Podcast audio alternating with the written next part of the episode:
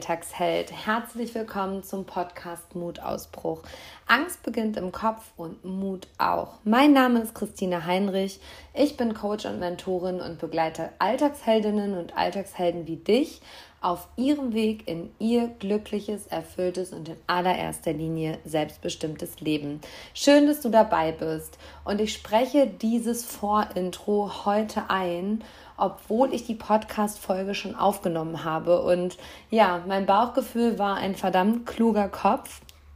Denn das, was als Interview geplant war, ist am Ende in einem Gespräch zwischen zwei Frauen, mir und der lieben Britta, geendet, die dich mit auf die Reise und ihre persönliche Erfahrung nehmen, nachdem sie ihre eigene Mutter verloren haben.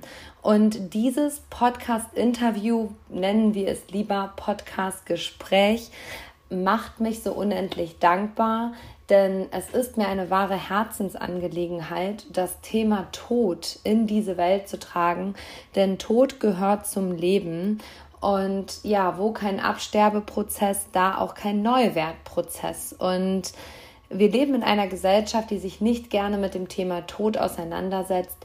Und Britta und ich nehmen dich in unserem Gespräch mit auf eine ehrliche, herzliche und authentische Reise. Britta Buchholz ist Journalistin, Mutter von drei Kindern, lebt mit ihrer Familie in Berlin und hat all ihren Mut zusammengenommen und hat mit ihrem Buch Mutterseelen allein autobiografisch ihre persönliche Erfahrung, ihren persönlichen Weg in einem Buch zusammengefasst, wobei ich einfach ehrlich sagen muss, dass dieses Buch ein wahres Meisterwerk ist. Und ja, ich sage Meisterwerk. Jede Überschrift in diesem Buch könnte ein eigenes Buch sein. Also jedes Kapitel in diesem Buch könnte ein eigenes Buch darstellen. Und ich bin vom ersten Moment, als ich dieses Buch, ja, als dieses Buch mir begegnet ist on fire, was dieses Thema angeht. Wir nehmen dich jetzt mit. Ich wünsche dir ganz viel Freude beim Hören. Wenn du Britta's Buch bestellen möchtest im Anschluss, dann kannst du das tun. Ich verlinke dir den Link in den Show Notes und auch den Instagram-Account der lieben Britta. Britta Buchholz findest du in den Social Media oder eben auch auf den dir bekannten Plattformen wie Amazon und Co. Gib dort einfach mal Britta Buchholz ein und du wirst auf ihr Buch gelangen. Und ich finde, dieses Buch sollte jede Frau lesen, egal ob sie bereits ihre Mutter verloren hat oder nicht. Denn Britta erzählt in ihrem Buch, beziehungsweise auch mein Blick auf dieses Buch ist, dass es dabei hilft, die Mutter-Tochter-Verbindung in die Heilung und in den Frieden zu bringen, egal unabhängig davon, ob die Mutter noch da ist oder bereits verstorben ist. Und jetzt habe ich genug erzählt. Lass uns starten, mein lieber Alltagsheld, mein lieber Alltagsheld. Ich wünsche dir unfassbar viel Freude. Es ist eine der längsten Folgen bisher hier im Podcast Mutausbruch und ich sage dir, es ist eine der emotionalsten und für mich besten bisher. Viel Spaß beim Hören. Bis ganz bald. Deine Christina. Herzlich willkommen, mein lieber Alltagsheld. Ich freue mich, dass du auch heute wieder mit dabei bist. Und heute habe ich eine wahre Powerfrau, die verdammt mutig ist bei mir im Interview. Ich habe schon mal gesagt, ich habe mir in diesem Jahr vorgenommen, mehr Interviews zu führen, vor allem mit Frauen, die inspirieren, Mut machen und Dinge aufbrechen, die nicht ganz alltagstauglich sind, beziehungsweise die im Alltag in der Gesellschaft gut verschwiegen werden. Und heute ist Britta Buchholz bei mir. Britta hat ein Buch geschrieben, das heißt Mutterseelen allein. In dem schreibt sie über den Verlust ihrer eigenen Mutter und erklärt bzw. nimmt dich mit in ihre, auf ihre Reise, wie der Tod ihrer Mutter sie auch dahin geführt hat, zu erkennen, wer bin denn ich wirklich. Und jetzt freue ich mich zu starten. Wir haben uns gerade schon total gut unterhalten und waren da ganz inspirierend im Gespräch. Und ähm, ja, ich habe mich total gefreut heute. Hallo Britta. Hallo Christina, ich freue mich total, dass ich dabei sein darf. Ja, schön, dass du da bist. Also ähm, unsere Wege haben sich ja verrückterweise auch irgendwie, ich rede ja mal liebevoll vom Universum zusammengeführt. Also ich habe am Sonntag ähm, genau vor fünf Tagen ähm, bei Facebook einen Beitrag vom Hospiz bei uns hier in der Stadt vom Roten Läppchen äh, gesehen. Die haben dein Buch geteilt und ähm, dann bin ich auf diese Seite gegangen und habe dann erfahren, was du schreibst, worüber du schreibst und war direkt on fire, sag ich mal. weil ja, das auch mein Thema ist. Der eine oder andere weiß es. Ich habe im letzten Dezember meine eigene Mutter verloren und in den letzten Wochen kam immer mehr der Impuls, darüber zu sprechen, auch öffentlich darüber zu sprechen und mit dem Tabuthema Tod zu brechen und ja, das nicht mehr zu verschweigen und ähm, ja, Menschen damit halt ja liebevoll und herzlich auf die Reise zu nehmen, das auch so zu sehen. Und dann kam halt dein Buch. Und dementsprechend schön, dass du da bist. Und jetzt sag uns doch einmal direkt zum Anfang, bevor wir überhaupt starten zu deiner persönlichen Geschichte, was war der Impuls, das dich bewegt hat, dieses Buch zu schreiben? Als meine Mutter gestorben ist, das ist ja jetzt schon zehn Jahre her, aber da hatte ich den Impuls, als erstes ein Buch zu lesen, was mir irgendwie hilft. Ich habe gedacht, da gibt's ja sicher Literatur, die mich sozusagen an die Hand nimmt, so eine Art äh, ja, äh, Rezept, will ich mal sagen, wie ich das jetzt richtig mache mit dem Trauern. Und da war ich in der Buchhandlung und habe mir auch zwei, drei Bücher irgendwie gekauft, typisch Journalistin, und habe aber überhaupt gar keine Antworten gefunden, weil diese Bücher waren entweder ja, für sehr viel ältere Frauen, die ihre Mutter verloren haben, die hatten aber dann ganz andere Themen. Und mein Thema war ja eigentlich, was auch so im Buch eine große Rolle spielt, erwachsen werden. Was macht diese Trauer mit uns? Wie verändert die uns? Und es gab gar kein Buch, das irgendwie diese Themen hatte. Und da habe ich damals gedacht, ey, das kann nicht sein. Und äh, habe aber leider zehn Jahre gebraucht, um es zu schreiben, weil das Schreiben ganz schön intensiv und anstrengend ist. Aber jetzt ist es auf dem Markt und ich bin ganz glücklich, darüber sprechen zu dürfen. Ja, total cool. Also, und wir haben gerade im Vorgespräch schon gesagt, ähm, also ich habe das gesagt, ich habe dir gesagt, hey, dieses Buch geht gar nicht nur um das Thema Trauer, sondern wir reden hier über Persönlichkeitsentwicklung, die du damit total gut äh, beschreibst, weil das Thema Tod und beziehungsweise generell das Thema Mutter in der Persönlichkeitsentwicklung immer ein Thema ist. Und ich arbeite im Coaching und arbeite überwiegend mit Frauen und sage immer, wenn du dein Wurzelthema, also dein Vater- und Mutterthema nicht in die Heilung bringst, dann wirst du dich nicht auf den Weg machen können, du selbst zu sein oder überhaupt zu erkennen, wer bist denn du. Und du beschreibst in diesem Buch, wie du, also in deinem Buch, nicht in diesem Buch, sondern in deinem Buch, wie du nach dem Tod deiner Mutter zu der Person geworden bist, die du heute bist und dich selbst dabei erkannt hast. Und vorweg, bevor wir jetzt anfangen, das Buch ist eine Empfehlung für jede Frau, die sich selbst erkennen will, die sich auf den Weg machen möchte und ähm, die auch dieses Thema Mutter, also die Mutter-Tochter-Beziehung einfach in die Heilung bringen will. Also das, da bin ich völlig on fire und kann das gar nicht genau genug sagen. Ich habe dir auch gerade gesagt, dieses Buch gehört in der Buchhandlung nicht in den Bereich Tod und Trauer, sondern oder Ratgeber, sondern in den Bereich Persönlichkeitsentwicklung, weil es dich ja persönlich entwickelt hat. Und ähm, ja, mega cool. Du bist Journalistin, hast du gerade schon gesagt, und ich auch in meiner Vorankündigung. Und dennoch lag es so fern, ein Buch zu schreiben, beziehungsweise ist dir so schwer gefallen, weil es wahrscheinlich auch ein sehr emotionaler Prozess war, oder?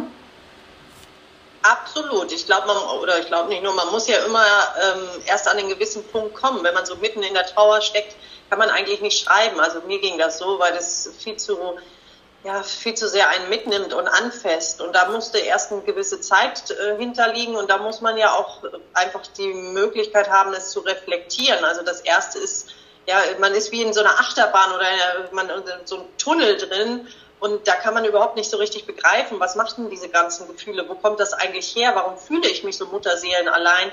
Ähm, bin ich Mutterseelen allein? Hat das am Ende alles mit meiner Mutter zu tun? Also da sind ja ganz viele Fragen und da habe ich lange gebraucht, um die irgendwie in eine gewisse Ordnung zu kriegen. Und dann ist das Schreiben ja auch ein ganz intensiver Prozess, wo man in sich selber ganz tief reinguckt und ganz viel auseinandersetzt. Und ähm, ja, und was du eben noch gesagt hast, ich glaube, wenn man den Weg nicht geht, das ist unabhängig davon, ob die Mutter noch lebt oder ob sie schon gestorben ist, aber wenn man den Weg nicht geht, dann bleibt halt ganz oft so Unfrieden zurück, Groll, Wut. Also bei vielen Töchtern, wo die Mutter stirbt, ich gebe ja auch Seminare zu dem Thema, da ist dann nur Wut auf die Mutter und nur nur irgendwie so ganz viele äh, schwere Gefühle. Und das ist, glaube ich, gerade der Appell zu sagen, solange ich die Chance habe, da in mich reinzugucken und dieses Verhältnis irgendwie mir genau anzugucken, das hilft einem total weiter auf dem eigenen Weg der Persönlichkeitsentwicklung. Total. Und dieses Buch halt überhaupt nicht erst dann zu lesen, wenn die Mutter schon gestorben ist, sondern es einfach vorweg zu lesen und da schon in eine friedvolle Annahme zu kommen und das Ganze in Heilung zu bringen. Spannenderweise hatte ich jetzt gerade ein Coaching, bevor ähm, wir das Interview machen. Und da ging es auch um ein Mutterthema. Und die Teilnehmerin fährt heute mit ihrer Mutter vier Tage weg. Und die Mutter-Tochter-Beziehung ist auch nicht unbedingt unsagbar gut und hat es eher als Herausforderung gesehen. Und dann habe ich ihr gesagt, hey, also du kannst jetzt alles beschimpfen, was du an deiner Mutter nicht gut findest, weil wir Töchter wollen halt häufig eine andere Mutter ja auch sein, als unsere eigene war. Also ich mache das auf gar keinen Fall so wie meine Mutter, ist ja ein klassischer Satz, den ich im Coaching relativ häufig höre. Und dann sage ich auch immer so, du musst es nicht besser machen. Wir streben dann immer danach, das besser zu machen, sondern du musst es anders machen und du musst deine Aufgabe darin erkennen, deine Lernaufgabe in deiner Mutter, weil du hast dir diese Mutter ausgesucht und die Mutter hat sich dich ausgesucht und guck halt hin bei diesen Themen, wo du jetzt gerade sagst, da ist ganz viel Wut und Groll. Was lerne ich denn da? Also warum ist meine Mutter, wie sie ist, beziehungsweise meine Mutter ist erst einmal, wie sie ist, die Annahme schaffen und dann zu schauen, was spiegelt sie mir? Also was darf ich von ihr lernen? Und auf der anderen Seite, was darf ich von mir lernen? Äh, das, was darf sie von mir lernen? Und ich glaube, das erkennen einige erst, nachdem die Mutter nicht mehr da ist. Und dann muss, müssen sie erst diese Wut und den Groll wegpacken. Oder so wie jetzt gerade bei der bei einer Coaching-Teilnehmerin, die Mutter ist noch da, sie hat vier Tage diese Mutter um sich und sie kann sich die reflektiert wirklich bewusst angucken und sagen, was triggert mich? Was nervt mich an meiner Mutter? Und was sagt das über mich aus? Also da auch nochmal reinzugucken.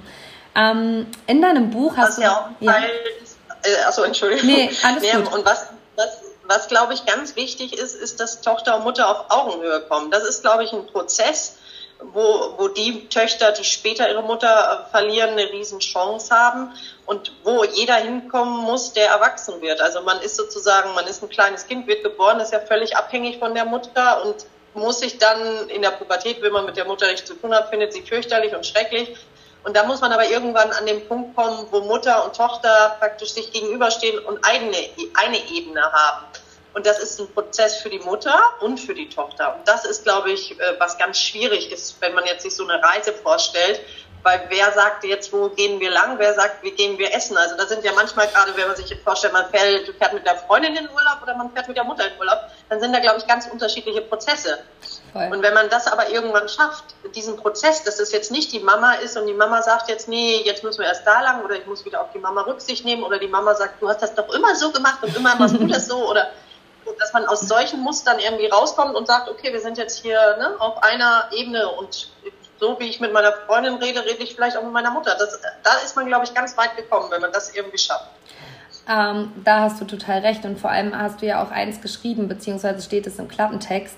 Ähm, du, da, hier geht in, der, in deinem Buch geht es mehr als nur um den Tod. In deinem Buch geht es um Erwachsenwerden. Und wann sind wir erwachsen? Also meine Erfahrung, habe ich dir auch vorher schon erklärt, war, wirklich erwachsen gefühlt habe ich mich an dem Tag, an dem meine Mutter gestorben ist. Also total verrückt so dieses aus dem Kindlichen in die erwachsene Frau, obwohl ich selber Mutter einer siebenjährigen Tochter bin, habe ich mich an diesem Abend, als meine Mutter gestorben ist, auf einmal so erwachsen gefühlt. Und ich habe das sogar ausgedrückt. Also ich bin ein sehr emotionaler Mensch und ein sehr intuitiver Mensch. Und ich saß auf dem Beifahrersitz meines Freundes, als wir ins Krankenhaus gefahren sind. Und klar war, meine Mutter stirbt jetzt gleich in den nächsten ein, zwei Stunden. Und dann habe ich zu ihm gesagt, weißt du, das fühlt sich hier gerade so sehr nach Erwachsenwerden an. Also ich habe das wirklich gefühlt, was du da schreibst.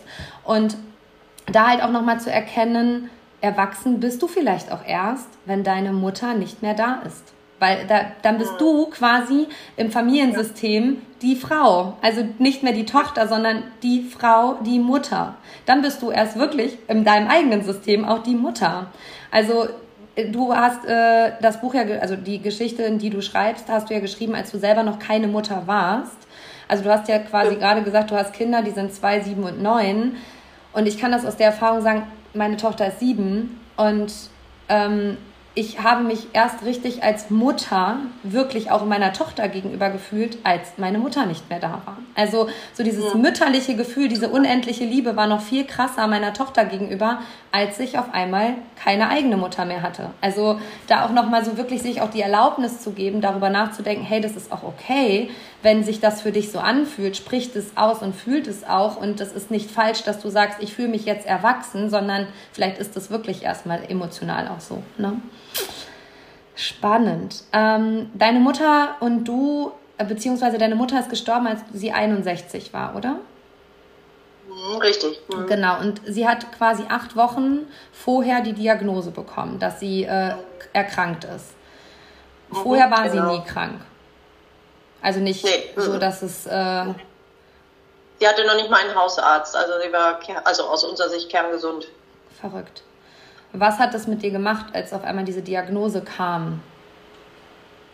Ja, man hat, ich habe das am Anfang überhaupt nicht glauben können, weil ich irgendwie die ganze Zeit dachte, äh, unsere Medizin ist doch so weit. Das kann ja eigentlich nicht sein, dass jetzt jemand äh, sterben muss, weil er Krebs hat. Das ist ja irgendwie, kann ja nicht wahr sein. Und ich kannte natürlich auch schon ein paar um mich herum, wo die Krebs gehabt haben, aber die das überstanden haben. Und von daher, das, also deshalb die acht Wochen klingt ja vielleicht auch erstmal lang, aber ich glaube, ehrlich gesagt, ich habe das gar nicht begriffen, bis, bis sie irgendwie verstorben ist. Das ging alles so rasend schnell und äh, ja, und da, das hat dann so das ganze Leben erstmal auf den Kopf gestellt. Hast du Geschwister oder bist du Einzelkind? Nee, ich habe zwei Brüder. Ah, okay. Und das hat, die sind beide älter. Und ich glaube, es ist auch was anderes, ob man als Tochter da drin steckt oder als Sohn. Das kann man jetzt nicht pauschal für alle Söhne und für alle Töchter sagen. Aber in die Töchter und Söhne, mit denen ich jetzt äh, das Thema irgendwie schon hatte und erlebt habe, es ist ein anderer Zugang. Es ist ja auch das Verhältnis Mutter-Tochter und Mutter-Sohn nochmal ein anderes. Und äh, die Mutter zu verlieren ist für alle schwer, aber für die Tochter ist es oft ein ganz existenzieller, besonderer, schwerer Verlust. Total, total. Also das kann ich auch nur so ja, wiedergeben. Und ähm, ich habe tatsächlich das Spannende, und das sage ich jetzt auch ganz ehrlich, ich habe dein Buch noch nicht gelesen. Aber ich bin trotzdem on fire. Und das ist das Verrückte, dass ich dieses Buch so fühle. und wow. ich, ja, das ist, also das war für mich auch echt so der Impuls, wir müssen das jetzt hier schnell machen mit dem Podcast-Interview, das muss die Welt wissen. Und vor allem, mh, mm, ich habe mich dann im Vorfeld so gefragt, was hat dich denn an diesem Buch so berührt? Und es war auf jeden Fall der Titel, über den wir nachher noch sprechen. Und auf der anderen Seite ähm, dieser Punkt, dass du so offen mit dem Thema Tod umgehst. Und ähm, jede Überschrift in diesem Buch ein einzelnes Kapitel sein könnte in meinen Augen. Also äh, kein einzelnes Kapitel, sondern ein eigenes Buch darstellen könnte. Und da finde ich es so großartig, dass du mit dem Thema Tod so offen umgehst. Also was heißt so offen? Es hat ja auch was mit dir gemacht. Du hast gesagt, du hast zehn Jahre gebraucht, um irgendwie dieses Buch auch zu schreiben, weil es natürlich auch eine persönliche Geschichte ist.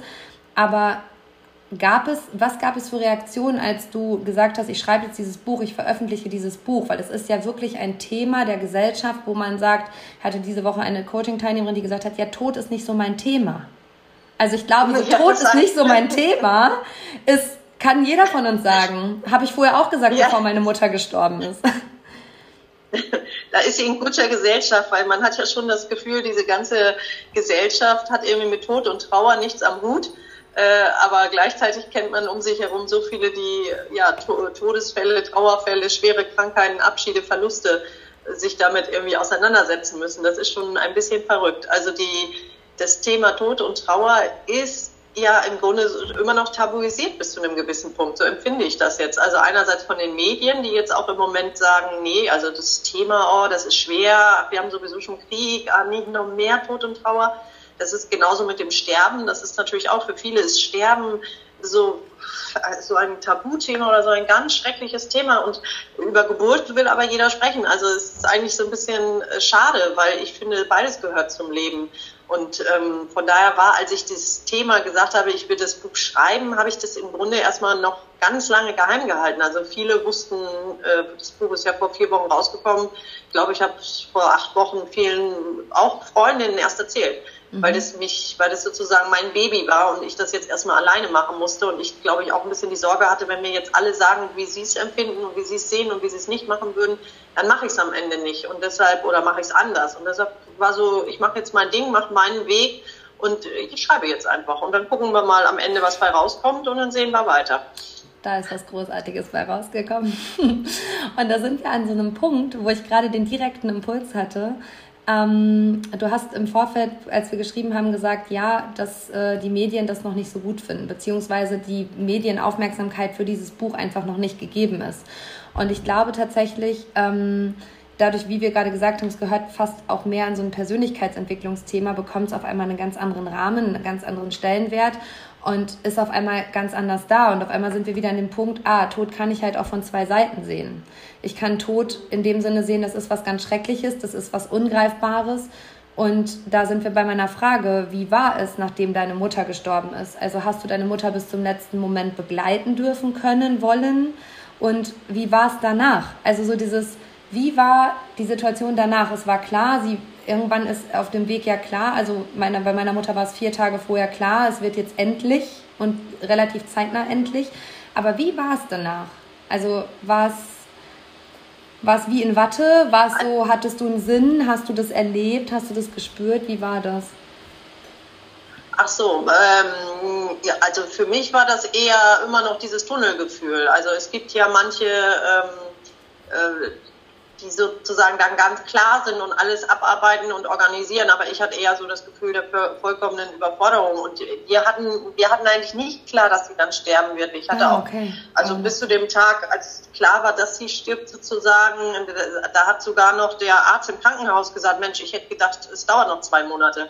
Also es war irgendwie unglaublich schnell und die acht Wochen uns wurden ja vorhergesagt mindestens ein Jahr. Also das war schon alles, äh, ja, da kann man irgendwie nicht so richtig hinterher. Und hinterher äh, war für mich auch das Problem, sie ist dann gestorben und ich wohnte aber in einer anderen Stadt, ich, vier Stunden weit weg. Und ich fuhr sozusagen weg und da war mein Leben ja wie vorher. Also ich, meine Mutter war gestorben, aber mein Leben sozusagen, mein normales Umfeld, meine Arbeit, äh, meine Freunde, so, das war alles wie vorher, aber ich war gar nicht mehr wie vorher. Also bei mir ist sozusagen alles eingebrochen und eingestürzt und ich hatte wirklich am, Anfang das Gefühl, so wie in so einem, alle anderen spielen so ein Schauspiel und ich stehe dazwischen als so Zuschauer, gucke zu und keiner hat mir irgendwie gesagt, dass eben meine Rolle rausgefallen ist oder irgendwie so. Ja, das war ganz komisch. Also ich das Gefühl habe, ich gehöre ja gar nicht mehr rein, ich gehöre gar nicht mehr zu. Ich hatte auch so das Gefühl, die Welt muss anhalten. Jetzt müssten irgendwie alle mal kurz Stopp sagen. Meine Mutter ist gestorben, die Nachrichten müssten darüber berichten. alle bleiben jetzt mal eine Woche zu Hause und jetzt ist jetzt müssen wir dem mal wirklich irgendwie Raum geben. Aber keiner hat dem Raum gegeben und am nächsten Tag in der Konferenz hieß es, wer hat die Sendung geguckt? Und ich dachte so, wer hat, wer hat die Sendung geguckt? Also vor zwei Tagen wurde meine Mutter beerdigt. Also ich kam mit diesem Gefühl überhaupt nicht klar, mit diesem alles geht weiter wie bisher. Und das ist verrückt, weil, also ich glaube, da sehen wir wieder an dem, wie individuell ist der Tod der eigenen Mutter. Also für mich war es eher so total friedvoll. Also ich war bis zum Schluss dabei. Also ich habe meine Mutter zwölf Tage auf der Intensivstation begleitet.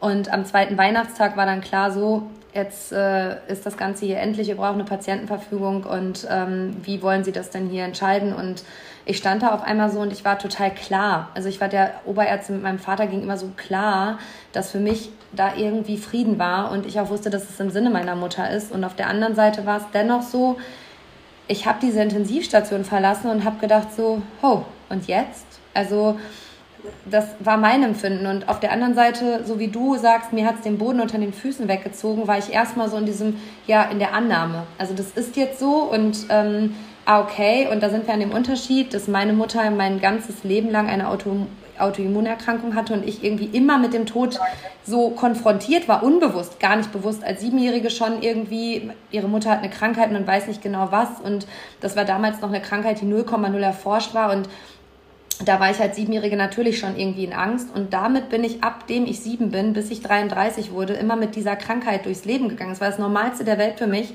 und Tod war dementsprechend irgendwie vorhersehbar und trotzdem, als er dann da war, so, ah ja, okay. Und ich muss sagen, so wie du jetzt sagst, so, ja, wie hat, wer hat die Sendung gestern Abend gesehen? Für mich war auf einmal so, ja, äh, warte mal kurz, ich muss meine Mutter anrufen. Ja, nee, ach nee.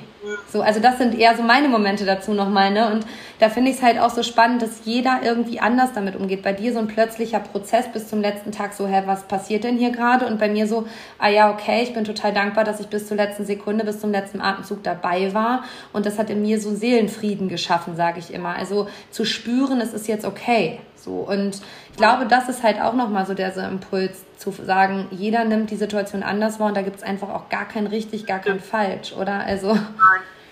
Nee, es gibt auch kein besser oder schlechter oder genau. schlimmer oder weniger schlimm. Das gibt es alles nicht.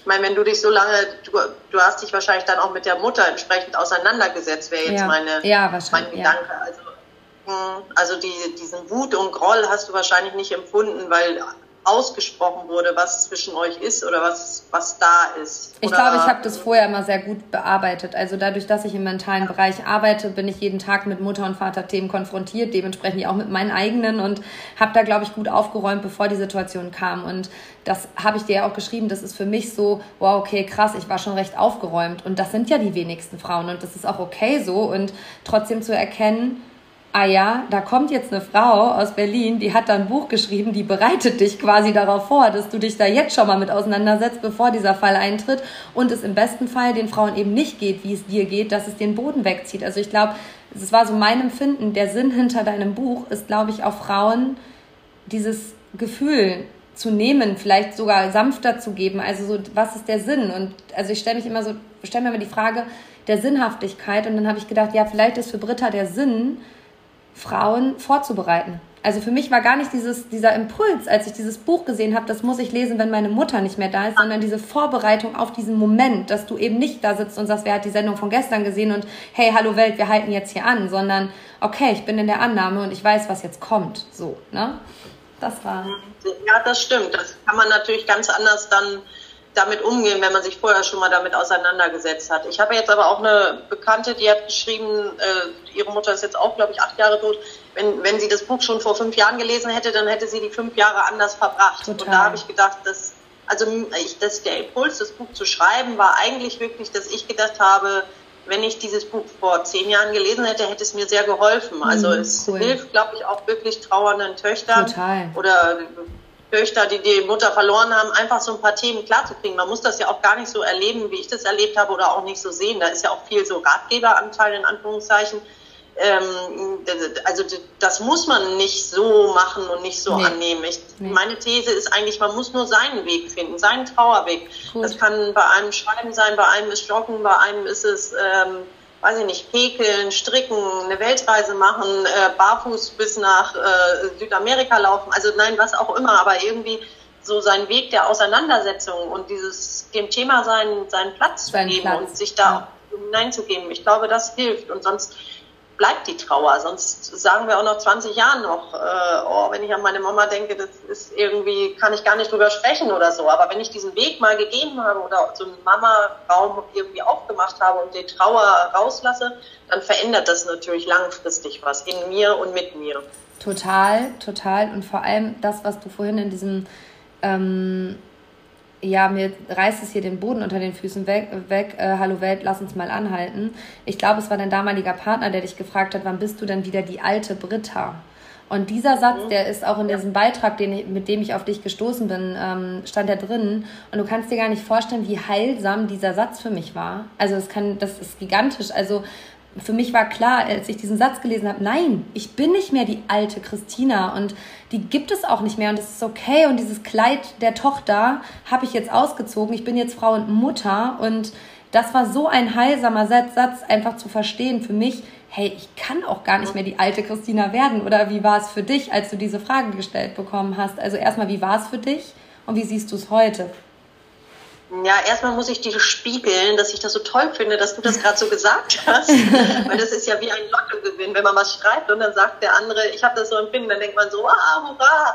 Ich, also ich könnte jetzt tanzen vor Glück, dass du ja, das gerade gesagt hast. Und als das aber damals der Partner gesagt hat, da habe ich immer gedacht, ja, wann werde ich denn wieder die Alte? Ich möchte die Alte werden. Wann bin ich wieder Britta? Und ich habe das, ich habe es halt nicht begriffen und ich habe irgendwie nicht gesagt, äh, ich kann das gar nicht werden, sondern ich habe da auch immer nach der alten Britta gesucht und ich habe auch immer so total naiv gedacht, na gut, wie lange wird das jetzt dauern? Ein halbes Jahr und dann bin ich wieder die alte. Also ein halbes Jahr geht es mir jetzt schlecht und kann ich schon mal in den Kalender stellen und dann bin, dann ist wieder alles gut und alles wie vorher.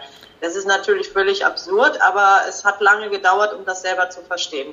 Total und vor allem es baut auch so viel Druck auf diese Frage, wann bist du wieder die Alte? Ja. Also, ne, das ist so ein Druck, der dich erdrückt. Also, das hatte ich am Anfang auch so, dass ich gespürt habe, hier ist doch was anders. Und wie ich dir gesagt habe, es war wie erwachsen werden. Na klar, es ist wie erwachsen werden. Und ich bin nicht mehr die Alte so. Und das ist okay, dass ich nicht mehr die alte Christina bin. Und muss auch sagen, ich habe mich durch den Tod meiner Mutter, auch was meine Arbeit angeht, komplett neu erfunden. Also, vorher Sport- und Ernährungscoachings gegeben aufgrund meiner eigenen persönlichen Entwicklung damals und habe einfach gemerkt, ey, das Kleid steht dir auch nicht mehr. Das bist gar nicht mehr du. Du willst Frauen in die Selbstbestimmtheit bringen und Frauen dabei unterstützen, ihr Unternehmen aufzubauen, dass sie groß werden, dass sie das, was sie tun, ihr Licht in die Welt tragen und jetzt macht es halt einfach. Und diesen Impuls, dass ich das will und dass das meine Aufgabe ist, habe ich gespürt, als ich die Krankenhaustreppe runtergegangen bin, als meine Mutter gestorben ist. Also dieses, ich will, dass Frauen ihr, Welt in die, ihr Licht in diese Welt tragen, weil meine Mutter mir immer die Möglichkeit gegeben hat. Also meine Mutter hat sich nie, hat mich nie ausgebremst, sondern hat immer so, sag ich mal, die war immer die stille Beobachterin. Also die war auch nie super emotional, aber die war immer so,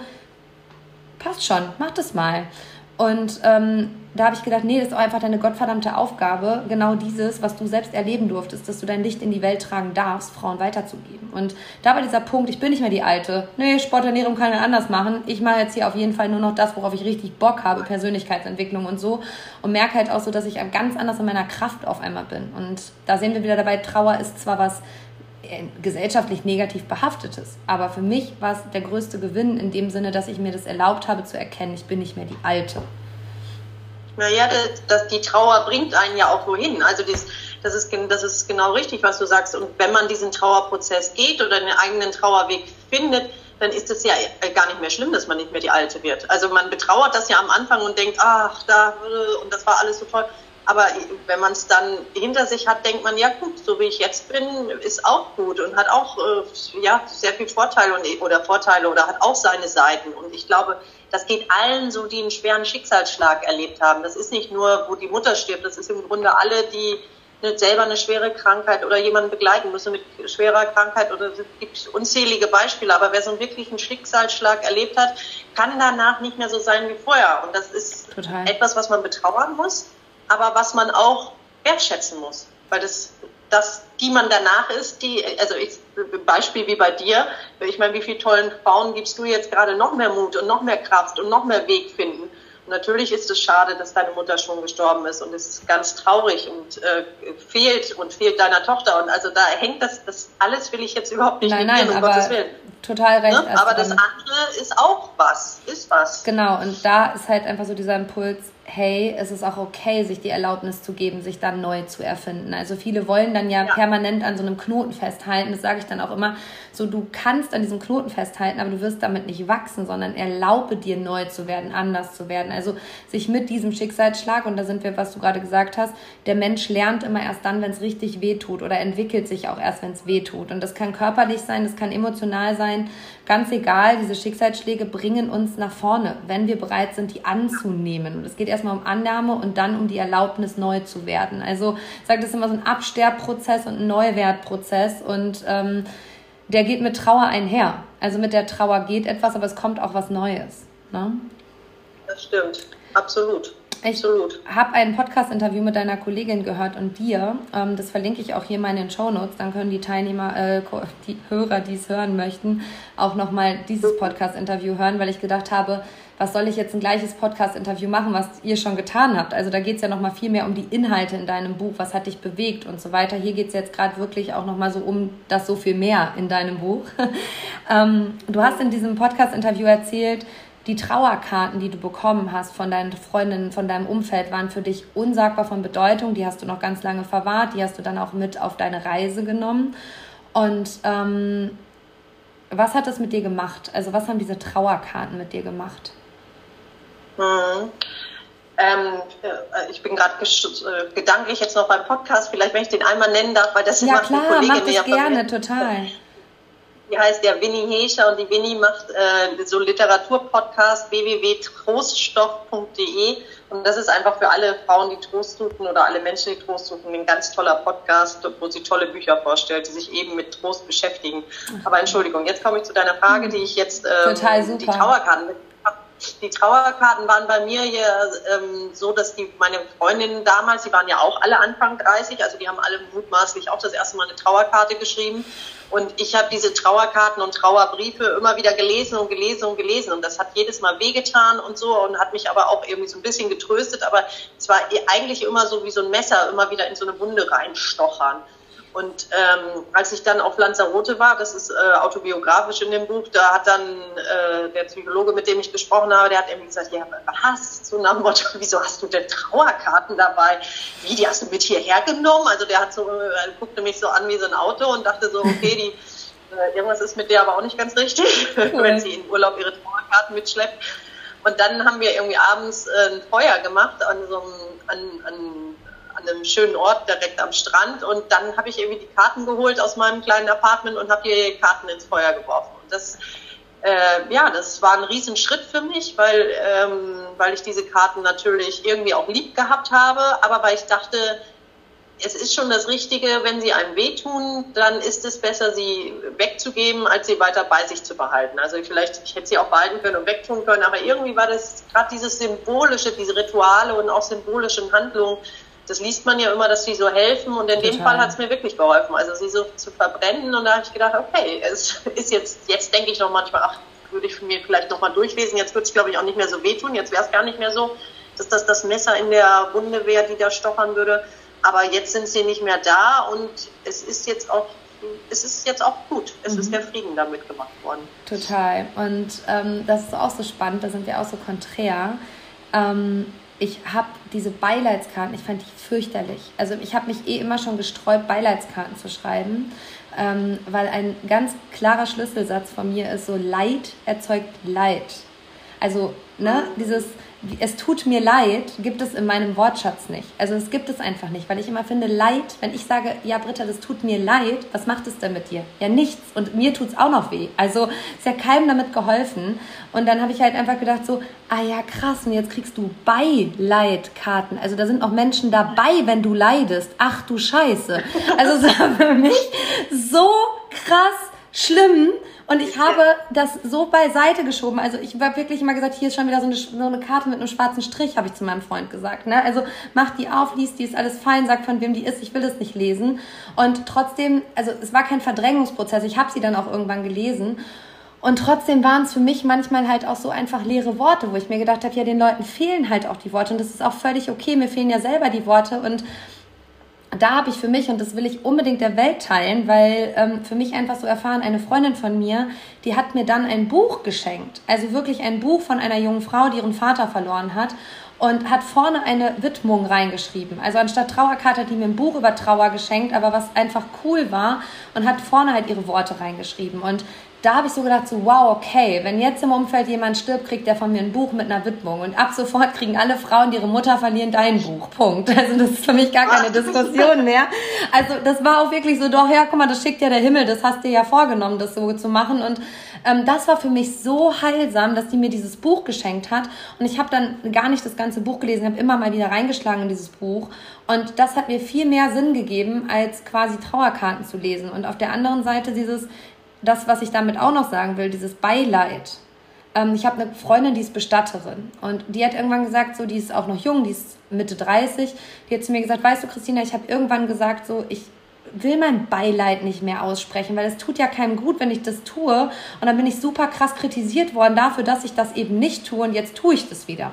Dann habe ich letzte Woche zu ihr gesagt, ja, aber dann lass doch einfach. Wenn, wenn du das nicht willst und dann erklär den Leuten, warum du das nicht tust. Also du musst dich nicht erklären, aber weißt du, mit diesem Leid erzeugt Leid wird den Leuten doch klar, dass, dass das nichts Gutes ist, was du da tust. Und da hat sie gesagt, ja krass, ja, das ist gut. Und ähm, ich weiß selber, wenn jemand im Umfeld einen Angehörigen verliert, wie schwer es uns ja fällt innerlich. Es zieht sich alles zusammen. Was willst du der Person sagen? Also wie willst du auf die zugehen? Und da auch vielleicht nochmal so, mir hat es geholfen, wenn Menschen mich wirklich nicht behandelt haben wie ein rohes Ei und das bis heute nicht tun, sondern ich habe immer gesagt, Leute, es geht weiter, die Welt dreht sich weiter, die Sonne geht morgen früh wieder auf und ich bin Christina und ich, ja, wenn ich traurig bin, rufe ich dich an, aber pack mich nicht in Watte. Das macht, das hat mich richtig wütend gemacht, das hat mich rasend gemacht, wenn Menschen so leidig auf mich zugekommen sind, habe ich gedacht, es gibt mir gerade gar nichts. Es ist schön, dass du da bist, aber bring mir lieber einen Kuchen mit, lass uns einen Kaffee trinken und reden über meine Mutter, aber krieche hier nicht so beileidig bei mir an. Also, und das ist aber was, was wir anerzogen bekommen. Die Frau trauert jetzt, jetzt musst du auch traurig sein.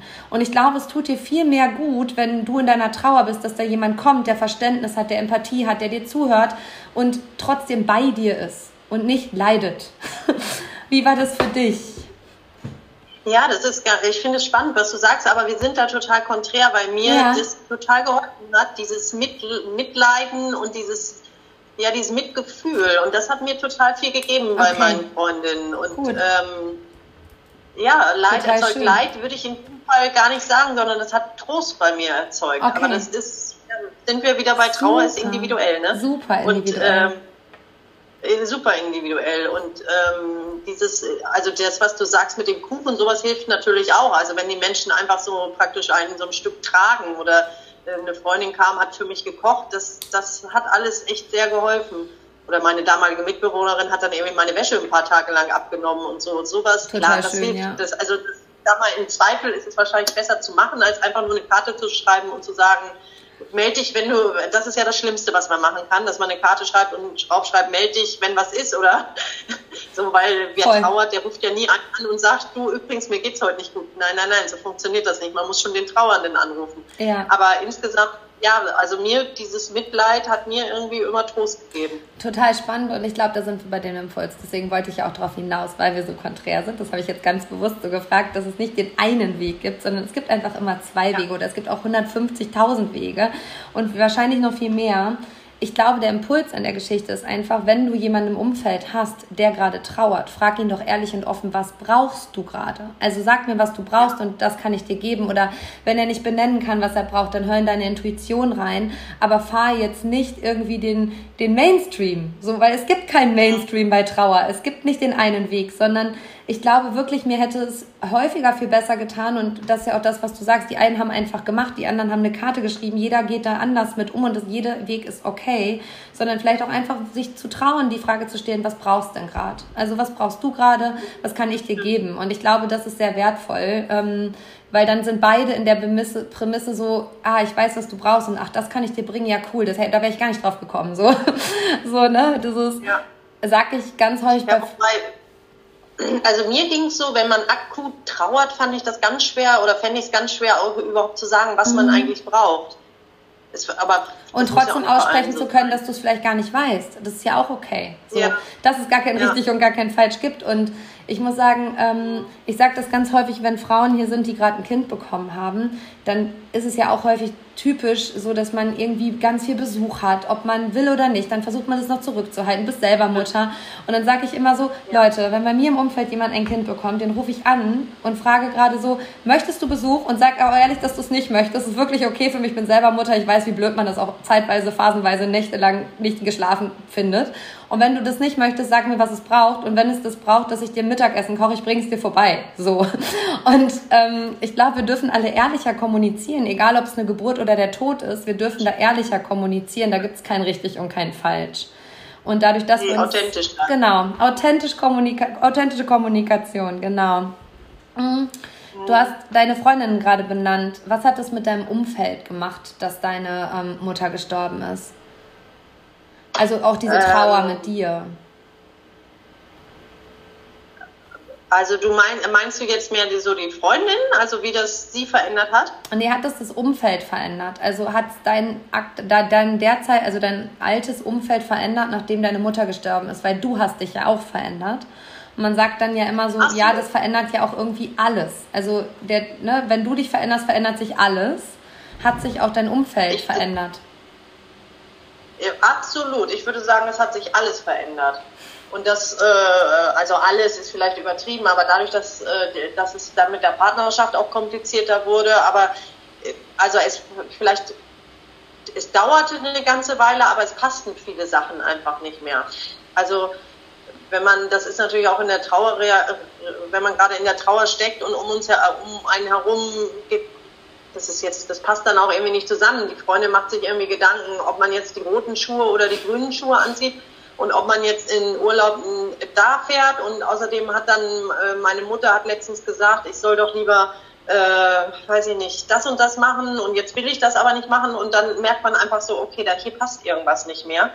Total. Und das hat natürlich einerseits mit der Trauer zu tun, aber dadurch, dass man sich so verändert, wenn man einen Schicksalsschlag erlebt hat oder einen Trauerfall erlebt hat, ähm, ist das dann manchmal auch schwer, wieder zueinander zu kommen. Total. Weil man im Grunde nicht mehr so richtig auf einer Welle vielleicht schwimmt, wie man vorher geschwommen ist. Und das, das gab es bei mir und gibt es bei mir schon relativ viel, wo ich irgendwie merke, mir liegen vielleicht jetzt Menschen mehr, mit denen ich mich dann über bestimmte Themen einfach eher unterhalten kann und intensiver austauschen kann, als jemand, der noch nie irgendwie ja, der, der irgendwie nicht schon fünfmal auf dem Friedhof stand und äh, Leute, also es ist jetzt nicht nur der Friedhof, das ist irgendwie, aber man kriegt dann ja einen anderen Zugang zum Leben und einen anderen Blick aufs Leben. Und das verändert einen. Und das hat auch, also ich würde schon sagen, es gibt auch einige Freundschaften, die dann auseinandergegangen sind, was definitiv auch mit diesem Trauerweg zusammenhängt. Total. Und die Partnerschaft, das ist natürlich auch total spannend. Ob's, also das würde ich gerne wissen, wenn wir so zwei Leben hätten, wenn es meine Mutter jetzt noch gäbe, ob ich mit dem Mann, mit dem ich damals zusammen war, jetzt verheiratet wäre und Kinder hätte oder eben nicht. Das fände ich, die, die Antwort, die hätte ich nochmal gern vom lieben Gott, wenn ich dann irgendwann bei ihm bin. Äh, das würde mich total interessieren. Aber äh, so, ob der, ob die Alte den geheiratet hätte oder ob ich das dann noch gemerkt hätte, dass das eigentlich nicht so richtig zusammenpasst. Verrückt. Also das ist echt verrückt, ja. Und ich glaube halt immer so ein bisschen an das alles, also es ist einfach ein totales Mantra von mir, die Dinge fügen sich immer und alles passiert zur richtigen Zeit. Also das trägt mich halt immer in meinem Lebensvertrauen und dann sagen immer alle, hey, du bist du. Und also manchmal wird es auch so, ja, Christina, als ob. So, und dann sage ich immer so, nee, es hatte doch einen Grund, dass deine Mutter in dem Moment gestorben ist, dass es dir aufgezeigt hat, dass deine Beziehung nicht mehr deine Beziehung sein kann. Vielleicht, dass du einen neuen Mann kennenlernst, mit dem du drei Kinder bekommst und, und, und. Also das hat schon einen Grund. Also ich sage immer, alles im Leben hat einen Sinn und vor allem einen tiefen Sinn, wenn du ja. bereit bist hinzugucken und die Botschaft zu erkennen. Dann war es vielleicht auch einfach deine Mutter, die den Platz räumen musste, um quasi zu, zu sagen, hey Britta, der ist es nicht. Mit dem heiratest du mal, mit dem heiratest du besser mal nicht und mit dem kriegst du auch bisher keine Kinder. Also gar nicht böse gemeint, sondern wirklich so als Botschaft nochmal, so die Botschaften, die dann einfach passieren, zu erkennen. Und für mich war es ja zum Beispiel die Botschaft, hey, das, was du bisher beruflich machst, ist gar nicht mehr das, was du machen solltest. Ne? Also jeder hat da ja ein anderes Thema und bei dem einen ist es die Partnerschaft, bei dem anderen ist es der Job, bei dem anderen ist es vielleicht sogar der Wohnort, der dann einfach quasi dadurch, dass die Mutter ein Haus hinterlassen hat und man muss irgendwie hinziehen oder so, auf einmal wechselst du sogar den Ort nach so einem Schicksalsschlag. Also auch das hat ja dann einen Sinn wahrscheinlich. Also sehr cool. Naja, und viele, wie du vorhin gesagt hast, und viele werden halt erwachsen. Und das ist natürlich auch ein Riesenunterschied. Ne? Wenn du irgendwie auf einmal erwachsen bist, ist es, ein, ist es eine andere Form, das Leben zu betrachten und äh, brauchst du vielleicht auch andere Partner, Partnerinnen, um eben die eben an, an deine Seite passen. Total, total. Also ich muss sagen, meine Partnerschaft hat das nochmal viel enger gemacht. Mir ist einfach so sehr, also mein, mein Partner und ich sind mittlerweile sechs Jahre zusammen mir hat es halt einfach so sehr gezeigt, so wow, krass. Und wenn wir dreimal am Tag 100 Kilometer ins Krankenhaus fahren müssen, dann fragst du nicht, dann setzt du dich an Steuern und dann fährst du. Und das ist einfach deine Form des Kümmerns, mir auch deine Liebe zu zeigen. Und du wartest da fünf Stunden auf dem Parkplatz, weil du nicht mit ins Krankenhaus darfst in Corona. Und das tust du halt einfach für mich. Also das war auch nochmal so diese Bedingungslosigkeit zu erkennen. Wow, krass, was macht er denn hier gerade auch für mich? Also da auch nochmal zu erkennen, dass das nicht selbstverständlich ist. Und das hat, hätte es mir wahrscheinlich auch nie aufgezeigt, dass die, die Sprache meines Partners kümmern und äh, Dasein ist. Und nicht immer nur ähm, emotionale Liebe zu zeigen, sondern halt auch wirklich diese Art und Form und Sprache zu zeigen. Ne? Ähm, du hast in dem äh, Klappentext steht drin, Ziel ist es nicht ähm, mehr, also das Ziel dessen, was Trauer bedeutet, ist es nicht nicht mehr zu trauern, sondern bei sich anzukommen.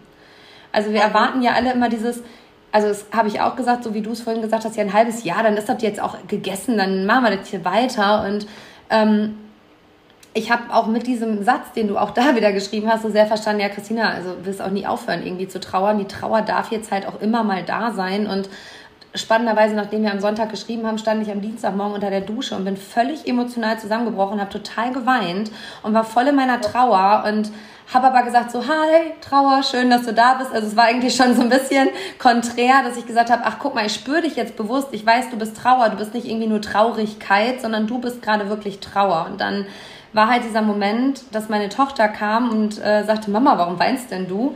Und dann haben wir als Mutter ja so einen Schutzmechanismus, so, nein, ich kann meinem Kind doch jetzt nicht erklären, warum ich weine, um Gottes Willen. Jetzt sieht die auch noch, dass ich weine. So völlig verrückt und eigentlich auch totaler Quatsch weiß ich auch. Und dann habe ich gesagt, ach, ist alles gut. Und sie so, nee, Mama, jetzt sag mir, warum du weinst. Und habe ich gedacht, okay. Und dann habe ich halt gesagt, ja, Toni, weißt du, ähm, die Mama, die trauert ein bisschen um die Oma heute. Das ist manchmal so. Und dann hat sie gesagt, ja, Mama, aber jeder Mensch darf doch auch immer seine Emotionen zeigen. Das ist doch okay. Und dann war für mich auch schon wieder noch mehr Heulen angesagt, weil es mich so berührt hat, dass sie mir damit auch noch die Erlaubnis zu gegeben hat, so, hey, ist doch auch okay, auch ich trauere um Oma, du trauerst um Oma, wir trauern alle um Oma und es darf gerade so sein. Und da dieser Impuls bei sich ankommen. Es ist okay, dass ich weine vor meinem Kind, was sieben Jahre alt ist und das muss ich nicht verstecken, sondern wir trauern ja hier alle miteinander, da offen drüber zu reden. Also da auch allen Müttern dieser Welt nochmal zu sagen, hey, ihr müsst diese Trauer nicht vom Kind verstecken, sondern das Kind trauert ja auch für sich auf eine ganz andere Art und Weise, aber es trauert. Absolut. Und also so werden, so erziehen wir ja oder so fördern wir ja emotionale Wesen und Emotionen ist doch schön. Also auch gerade wer Söhne hat, kann man ja nur appellieren, also so Gefühle wie Trauer auch da sein zu lassen und mitzuleben. Also da bin ich jetzt persönlich noch nicht so weit, wie ich eigentlich mit den Kindern gute Trauerprozesse und Rituale, da wurde ich auch schon nachgefragt, die habe ich noch nicht so richtig. Also falls da Zuhörerinnen Ideen für mich haben, freue ich mich total, weil da mit dem Thema fange ich eigentlich erst an. Das, ähm, äh, das äh, ist, glaube ich, aber sehr wichtig, dass man den Kindern das einfach spiegelt, dass diese Trauer irgendwie da ist. Insgesamt, ähm, was du eben gesagt hast, dieses mit dem halben Jahr, das fand ich total bewegend, weil ich am Anfang mal irgendwo gelesen hatte, in so einem schrecklichen Buch, äh, dauert zwei Wochen. Und dann stand da 14 Tage, ja, ja. Und da habe ich gedacht, was, das ist auch ein Buch für, äh, wie Vater und Mutter verabschieden. Da steht drin 14 Tage. Da habe ich gedacht, was, 14 Tage? Und bei mir sind schon sechs Monate. Und später habe ich dann ja den Kachler gelesen, der ja selber seinen Sohn verloren hat. Der redet, der sagt zwei Jahre. Und es gibt ja von Hope Edelman ein Buch Töchter ohne Mutter aus den USA und sie schreibt äh, Long Tall Grief, also langer, tiefer Kummer. Und diesen Begriff, den finde ich so toll. Also Total. ich finde, das ist, äh, es muss nicht bei allen so sein. Es gibt vielleicht, also das ist jetzt so meine Erkenntnis, es gibt bestimmt auch Töchter und Söhne, wo es eben 14 Tage sind. Es gibt äh, Töchter und Söhne, wo es halt zwei Jahre sind.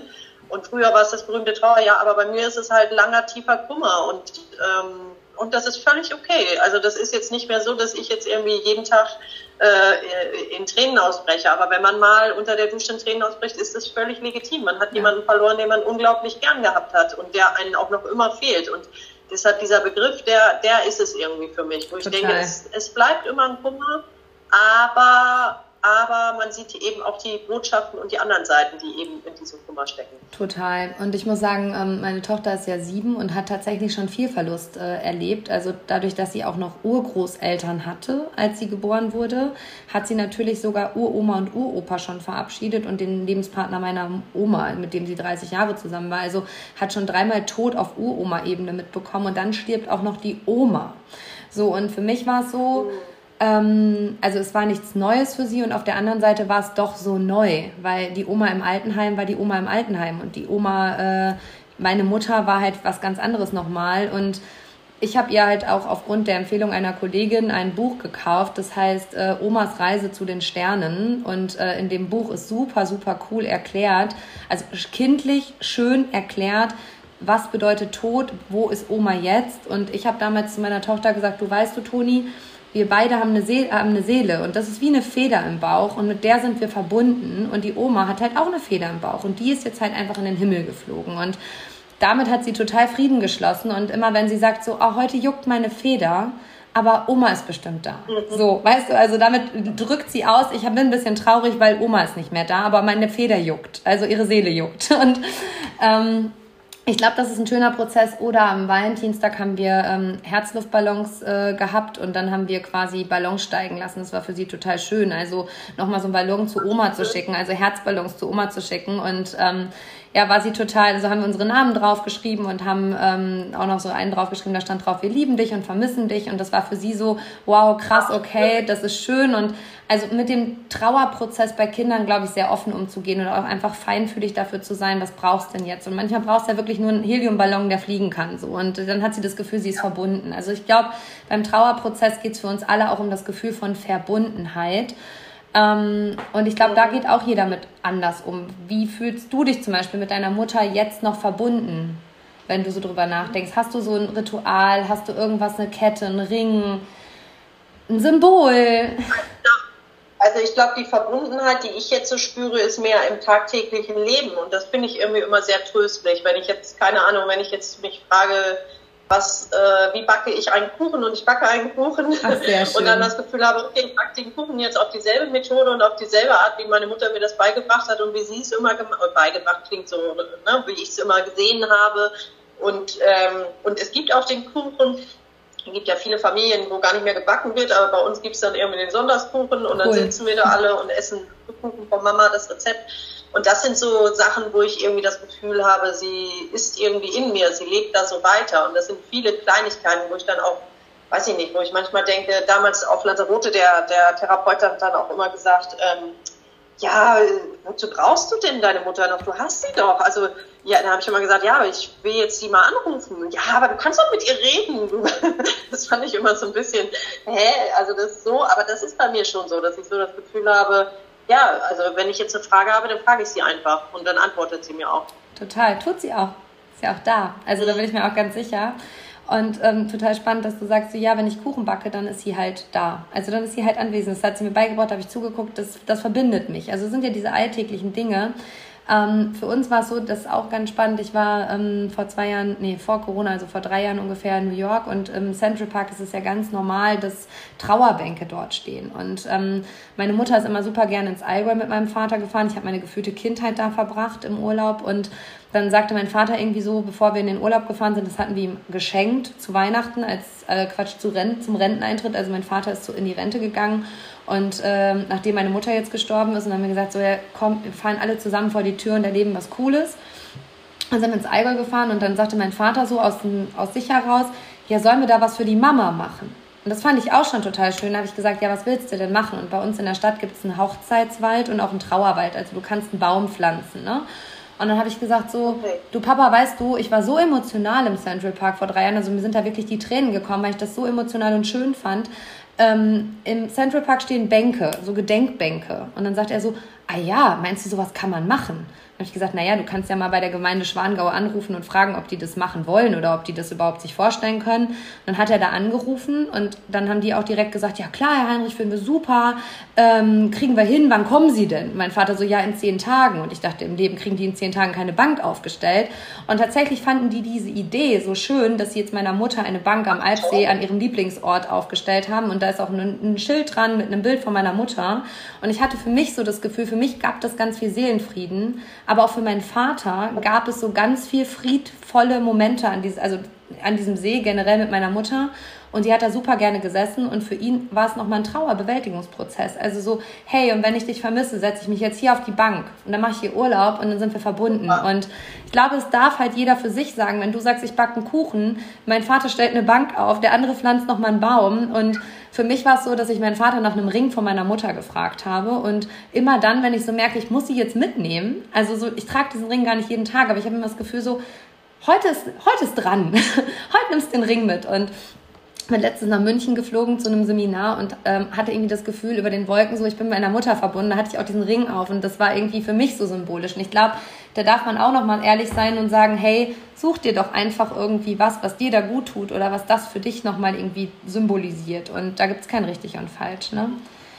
Mm, du hast noch. Nee, aber der Appell ja? ist genau richtig. Ne? Erzähl, nee, mhm. der Appell.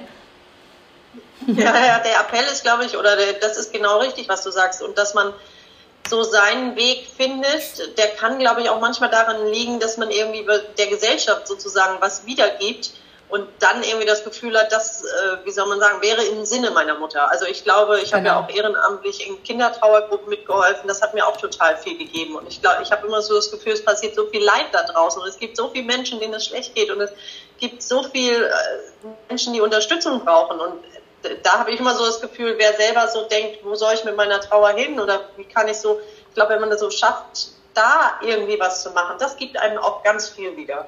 Total. Also genau da sagst du auch nochmal was Richtiges. Deswegen ist auch meine Beziehung zum Hospiz so da. Im Hospiz sind vor 2015 und 2016 die Mutter meiner besten Freunde, also meiner besten Freundin meines besten Freundes verstorben, auch super jung, unter 50. Und damals hatte ich auch dieses Gefühl, was du sagst, so, ich will der Gesellschaft was zurückgeben. Und dann habe ich ähm, bin ich meinen ersten Marathon gelaufen und auf meiner Laufhose, mit der ich heute noch laufe, stehen die Namen. Also rechts und links auf den Oberschenkeln stehen Anke und Katrin. Und für die laufe ich auch immer noch Marathon. Und für mich ist jeder Marathon, den ich bis heute gelaufen bin, einfach diese Verbundenheit mit den beiden. Ich spüre dann halt auch einfach so, hey, die sind jetzt da und heute kriegen wir das hin. So. Also ich würde nie daran zweifeln, dass ich den Marathon nicht hinbekomme, wenn die beiden bei mir sind weiß ich einfach, klappt so. Und war für mich ein Bewältigungsprozess, was du aber gerade noch unter, ich habe noch tausend Fragen, wir können noch zwei Podcast-Folgen machen, gefühlt. Also so schön. Ähm, ja, wir machen hier. Machen wir auf jeden Fall. Also wir machen noch eine, das funktioniert so nicht. Mein Plan war ein anderer, aber das ist so wertvoll. Du warst gerade so, also hast ja gerade zweimal gesagt, der Therapeut auf Lanzarote. Und damit hältst du okay. gar nicht hinterm Berg. Und das finde ich total gut. Und ich erlebe ganz häufig Menschen, die glauben, sie müssten alleine klarkommen ja, mit Trauer. ich glaube, wir müssen, also ich glaube irgendwie so. Hörst du mich noch?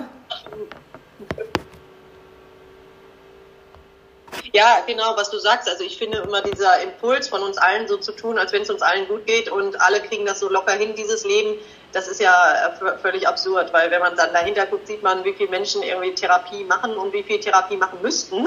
Ja. Das sind ja noch viel mehr. Und von daher, nee, bin da ganz offen. Und ich denke auch, äh, gerade in eine Trauergruppe zu gehen oder sich ein Coaching zu holen oder wie auch immer, das, das ist alles sehr, sehr wertvoll, wenn man so einen Weg geht. Viel besser bearbeiten, verarbeiten, hingucken, als jetzt irgendwie zu, zu meinen, man kann alle Dinge des Lebens so alleine bewältigen. Und ähm, genau da ist der Punkt. Du hast vorhin gesagt, eine Freundin oder Kollegin hat zu dir gesagt, wenn ich das Buch schon vor fünf Jahren gelesen hätte, wäre ich heute schon an einem ganz anderen Punkt. Letztlich ja. gibst du ja mit deinem Buch auch eine Abkürzung. Das ist nichts anderes, als wenn okay. du zum Therapeuten gehst oder ins Coaching gehst. Ich erlebe halt immer, ich sage halt immer, ja, kannst halt den Umweg nehmen, kannst auch die Abkürzung nehmen und dir jemanden suchen, der dich begleitet. Also letztlich ist es ja gar nichts Schlimmes oder, also es wird ja gesellschaftlich immer so dargestellt, jetzt brauchst du den Therapeuten, ach du heiliger Bimbam. Also es ist ja genauso wie Trauer, um Gottes Willen, jetzt ist Trauer, da lass uns über was Positives reden. Und ähm, ich glaube halt einfach, du kannst den Umweg oder die Abkürzung nehmen und deine, dein Buch, so auch nochmal kurz vor dem Schluss, ist eine absolute Abkürzung auf dem Weg zu sich selbst. Es darf dir auch bewusst sein. Also toll, dass du es so siehst. Ich hoffe, es geht vielen so, die das lesen und äh, oder jetzt auch hören. Aber ja, ich hoffe. Also ich freue mich über jeden, für den es eine, äh, ein Trost ist, eine Abkürzung oder irgendwie eine Hilfe. Dann dafür ist es da. Ähm, absolut. Also ich finde alle Kapitel, ich habe ja nur die Kapitelüberschriften des Podcast-Interviews bisher gehört. Ich finde, da steckt so viel drin und so viel Entwicklung drin. Ähm, das Buch heißt Mutter, Seelen allein. Und ich bin immer ein sehr, sehr ja, großer Freund von Wortgenauigkeit. Und da steckt Mutter, Seelen allein drin. Alleine sein, die Seele steckt da drin und die Mutter steckt da drin. Also in diesem Buch steckt doch mehr drin als nur alleine sein, oder? Absolut, absolut. Aber bei mir hatte dieses Wort, also im Grunde seit ich geschrieben habe, habe ich immer gedacht, das müsste der Titel sein weil erstmal dieses Gefühl, Mutterseelen allein kennen ganz viele, die die Mutter verlieren. Dieses Gefühl, Mutterseelen allein kennen aber auch ganz viele, die noch ihre Mutter haben und ganz alleine sind, obwohl sie sie haben. Und Mutterseelen allein kannten ja auch zum Beispiel in der Corona-Zeit ganz viele. Und ich finde, dieses, dieses Mutterseelen allein ähm, dann zu verwandeln, in nicht mehr Mutterseelen allein zu fühlen. Also man darf das schon auch noch ab und zu fühlen, aber nicht als Grundzustand. Und das fand ich irgendwie spannend. Und da, ich möchte halt alle ansprechen, die sich Mutterseelen allein gefühlt haben oder fühlen und daran aber etwas verändern möchten. Total. Und mit deinem Titel hast du mir nochmal bewusst gemacht, habe diese Woche noch mit einer Kollegin darüber gesprochen, über den Titel, weil ich den so cool fand. Und dann hat sie zu mir gesagt, ja, Christina, und weißt du, was die Frau damit noch sagt? Und ich glaube, das ist ihr noch fast gar nicht bewusst. Also ähm, sie hat gesagt, ja, es gibt ja immer ein Thema hinter der Trauer. Also was ist das Thema hinter dem Alleinsein? Also was ist das Thema hinter der Trauer? Alleinsein, ähm, die Angst vorm selber sterben, die Angst vorm nicht mehr heile werden und so weiter. Also was ist das Thema hinter der Trauer? Und da ist die Mutter dahinter, da ist das Seelenthema dahinter, da ist das Alleinsein dahinter, da ist so viel mehr hinter. Und das schaffst du mit deinem Titel super gut, klar zu machen, dass das Wort auch gar nicht in einer Reihe steht, sondern dass diese Themen, die Wörter untereinander stehen, war für mich so, wow, okay also bin da schon Ästhet. Also ich finde, das Buch ist auch super schön gemacht und auch der Umschlag ist haptisch total schön gemacht. Und habe dann gesagt, so, ah, da ist schon noch mehr drin als nur Trauer. Weil hinter der Trauer steckt ja ein Thema. Merke im Coaching immer, du musst dir das Thema hinter der Trauer angucken, um auch wirklich die Trauer in den Frieden zu bringen. Und da sind wir bei dir jetzt bei der Mutterbeziehung. Bei anderen ist es bei der, in der Vaterbeziehung oder halt auch nochmal in der Kindheit irgendwo ein Thema, was in Frieden bringen, gebracht werden muss, damit die Trauer überhaupt in die Ruhe kommen kann, sag ich mal. Ne? Genau. Ja, ich zum Beispiel hatte jetzt auch meine erste Lesung und dann haben, waren ganz viele Töchter, die auch noch die Mutter haben und dann fragte eine so äh, verängstigt, ist es denn immer so ein langer Trauerprozess? Ist es denn immer so eine Krise? Und habe ich so gespürt, okay, da hat sie jetzt Angst. Und da habe ich gedacht, nein, ist es nicht. Also es kommt einfach darauf an, wie viel vom Weg man schon vorher gegangen ist, wie viel Auseinandersetzung schon stattgefunden hat, wie viele Themen da noch offen sind. Aber dieses Mutterseelen allein ist kein Automatismus. Es ist jetzt nicht immer so, dass man da sozusagen so aus der Bahn fliegt. Aber es kann halt passieren. Ne? Das kommt immer darauf an, an welchem Punkt wir gerade selber schon sind. Also ich finde, das passt so gut zum Mutausbruch. Du hast mit deinem Buch einen absoluten Mutausbruch an den Start gelegt.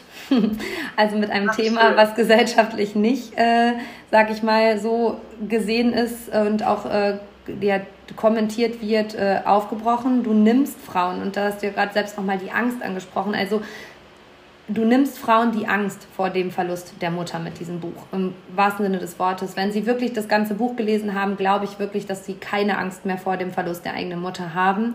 Und du gibst den Frauen damit auch den Weg in die Selbstbestimmtheit. Also selbstbestimmt reinfühlen zu können, selbstbestimmt entscheiden zu können, was braucht es denn gerade. Und vor allem gibst du den Frauen die Erlaubnis zu trauern. Und das ist eine ganz, ganz großartige ähm, Aufgabe, die du damit hast. Und ähm, ja, wie gesagt, ich habe es gerade schon angekündigt, das braucht hier mehr als ein Podcast-Interview. Punkt. Ich feiere dieses Buch, ich feiere dich als Person, ich feiere dich als Frau und das meine ich ganz, ganz tief ehrlich. Ähm, wir haben vorhin darüber gesprochen, was es braucht. Und wir haben gesagt, Intuition braucht es, um sich auf den Weg zu machen und um in sich reinzuspüren. Was würdest du sagen, ist das größte, größte Learning für dich aus dem Verlust deiner Mutter? Also so als Abschlusswort, was ist das, was du dabei rausnimmst, wenn du darüber nachdenkst, was habe ich daraus gelernt, dass meine Mutter verstorben ist vor zehn Jahren? Ich glaube, das Wichtigste ist wirklich den Moment zu leben, das Jetzt zu leben, dass man halt nicht äh, das äh, denkt, äh, oh Gott, vor zwei Wochen ist das und das passiert und auch nicht denkt, in zwei Wochen mache ich doch das und das, sondern dass man, dass wir alle daran arbeiten müssen, den Moment zu erfassen. Also dass ich jetzt zum Beispiel gerade sage, Mensch, ich darf mich mit Christina unterhalten und wie toll, so eine Frau kennenzulernen und und nicht schon darüber nachdenke, okay, was muss ich nachher noch machen oder so. Das ist, glaube ich, das größte Learning, weil ich natürlich auch gedacht habe, als meine Mutter krank geworden ist, bis dahin dachte ich immer, sie bleibt, sie wird mindestens 80. Das ist ja, ja. ist ja irgendwie so naiv. Aber ihre Eltern sind auch sehr alt geworden, beide. Und ich habe immer gedacht, okay, meine Mutter wird wenigstens sehr alt werden. Ähm, und das ist, glaube ich, der Fehler, den viele machen, dass man sich viel, viel zu viel damit beschäftigt, was gestern war und was morgen sein wird. Und das ist, glaube ich, das Learning, dass ich versuche, wirklich in dem Moment zu sein und in dem Tag und in, in der Stunde, in der ich gerade bin. Total guter Abschluss, weil ich hatte quasi ähm, nach dem Tod meiner Mutter zwei Wochen später eine Begegnung mit Wolfgang Kraus, der im ähnlichen Bereich arbeitet wie ich. Der Mann ist äh, gigantisch, ist schon, glaube ich, über 70 mittlerweile. Und dann hat er zu mir gesagt, wir sind spazieren gegangen durch Paderborn und er hat zu mir gesagt, na ja, Christina, und am Ende wird alles gut. Und wenn? Und dann habe ich gesagt, ja, und wenn nicht, ist es auch gut.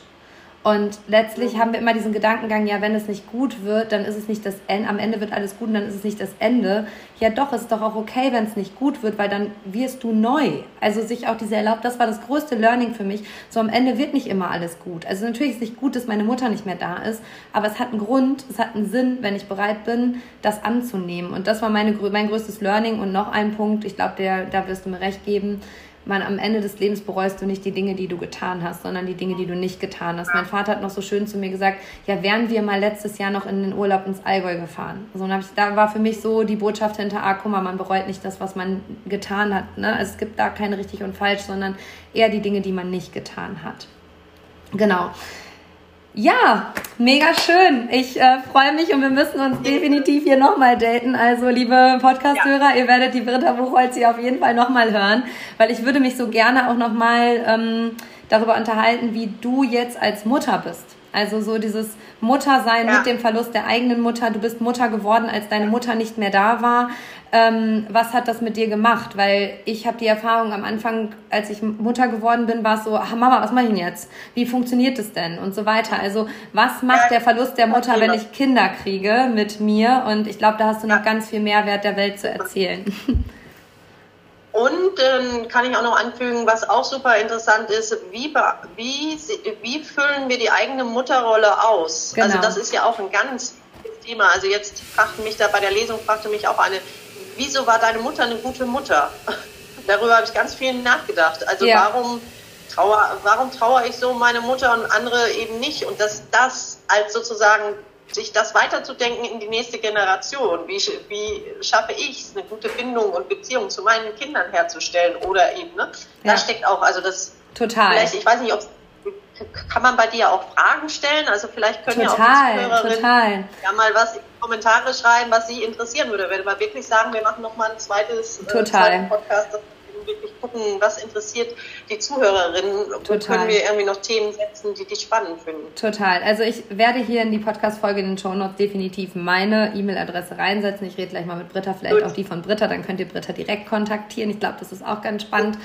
Und ähm, ja, ich danke dir, dass du da warst, äh, mein lieber Alltagsheld. Wir sind am Ende einer der längsten Podcast-Folgen, die ich hier in meinem Podcast bisher gemacht habe, aber ich glaube auch einer der heilsamsten Folgen, die ich bisher gemacht habe. Und ich danke dir, Britta, dass du da warst und wünsche ja, meinen Hörern jetzt noch einen schönen Tag, einen guten Start in den Donnerstag. Und ja, wenn du dich nicht aufhältst, hält dich nichts und niemand auf. Und ich glaube ganz ehrlich, Trauer ist okay, Trauer darf da sein und das, was wir heute hier klar gemacht haben, ist, dass du deinen Emotionen Raum geben darfst, dass du sein darfst und dass du dich immer wieder neu erfinden darfst und ähm, dafür bin ich ganz, ganz dankbar. Ich verabschiede mich. Bis ganz bald, deine Christine.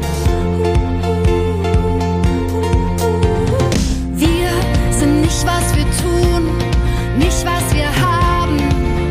Wir sind so.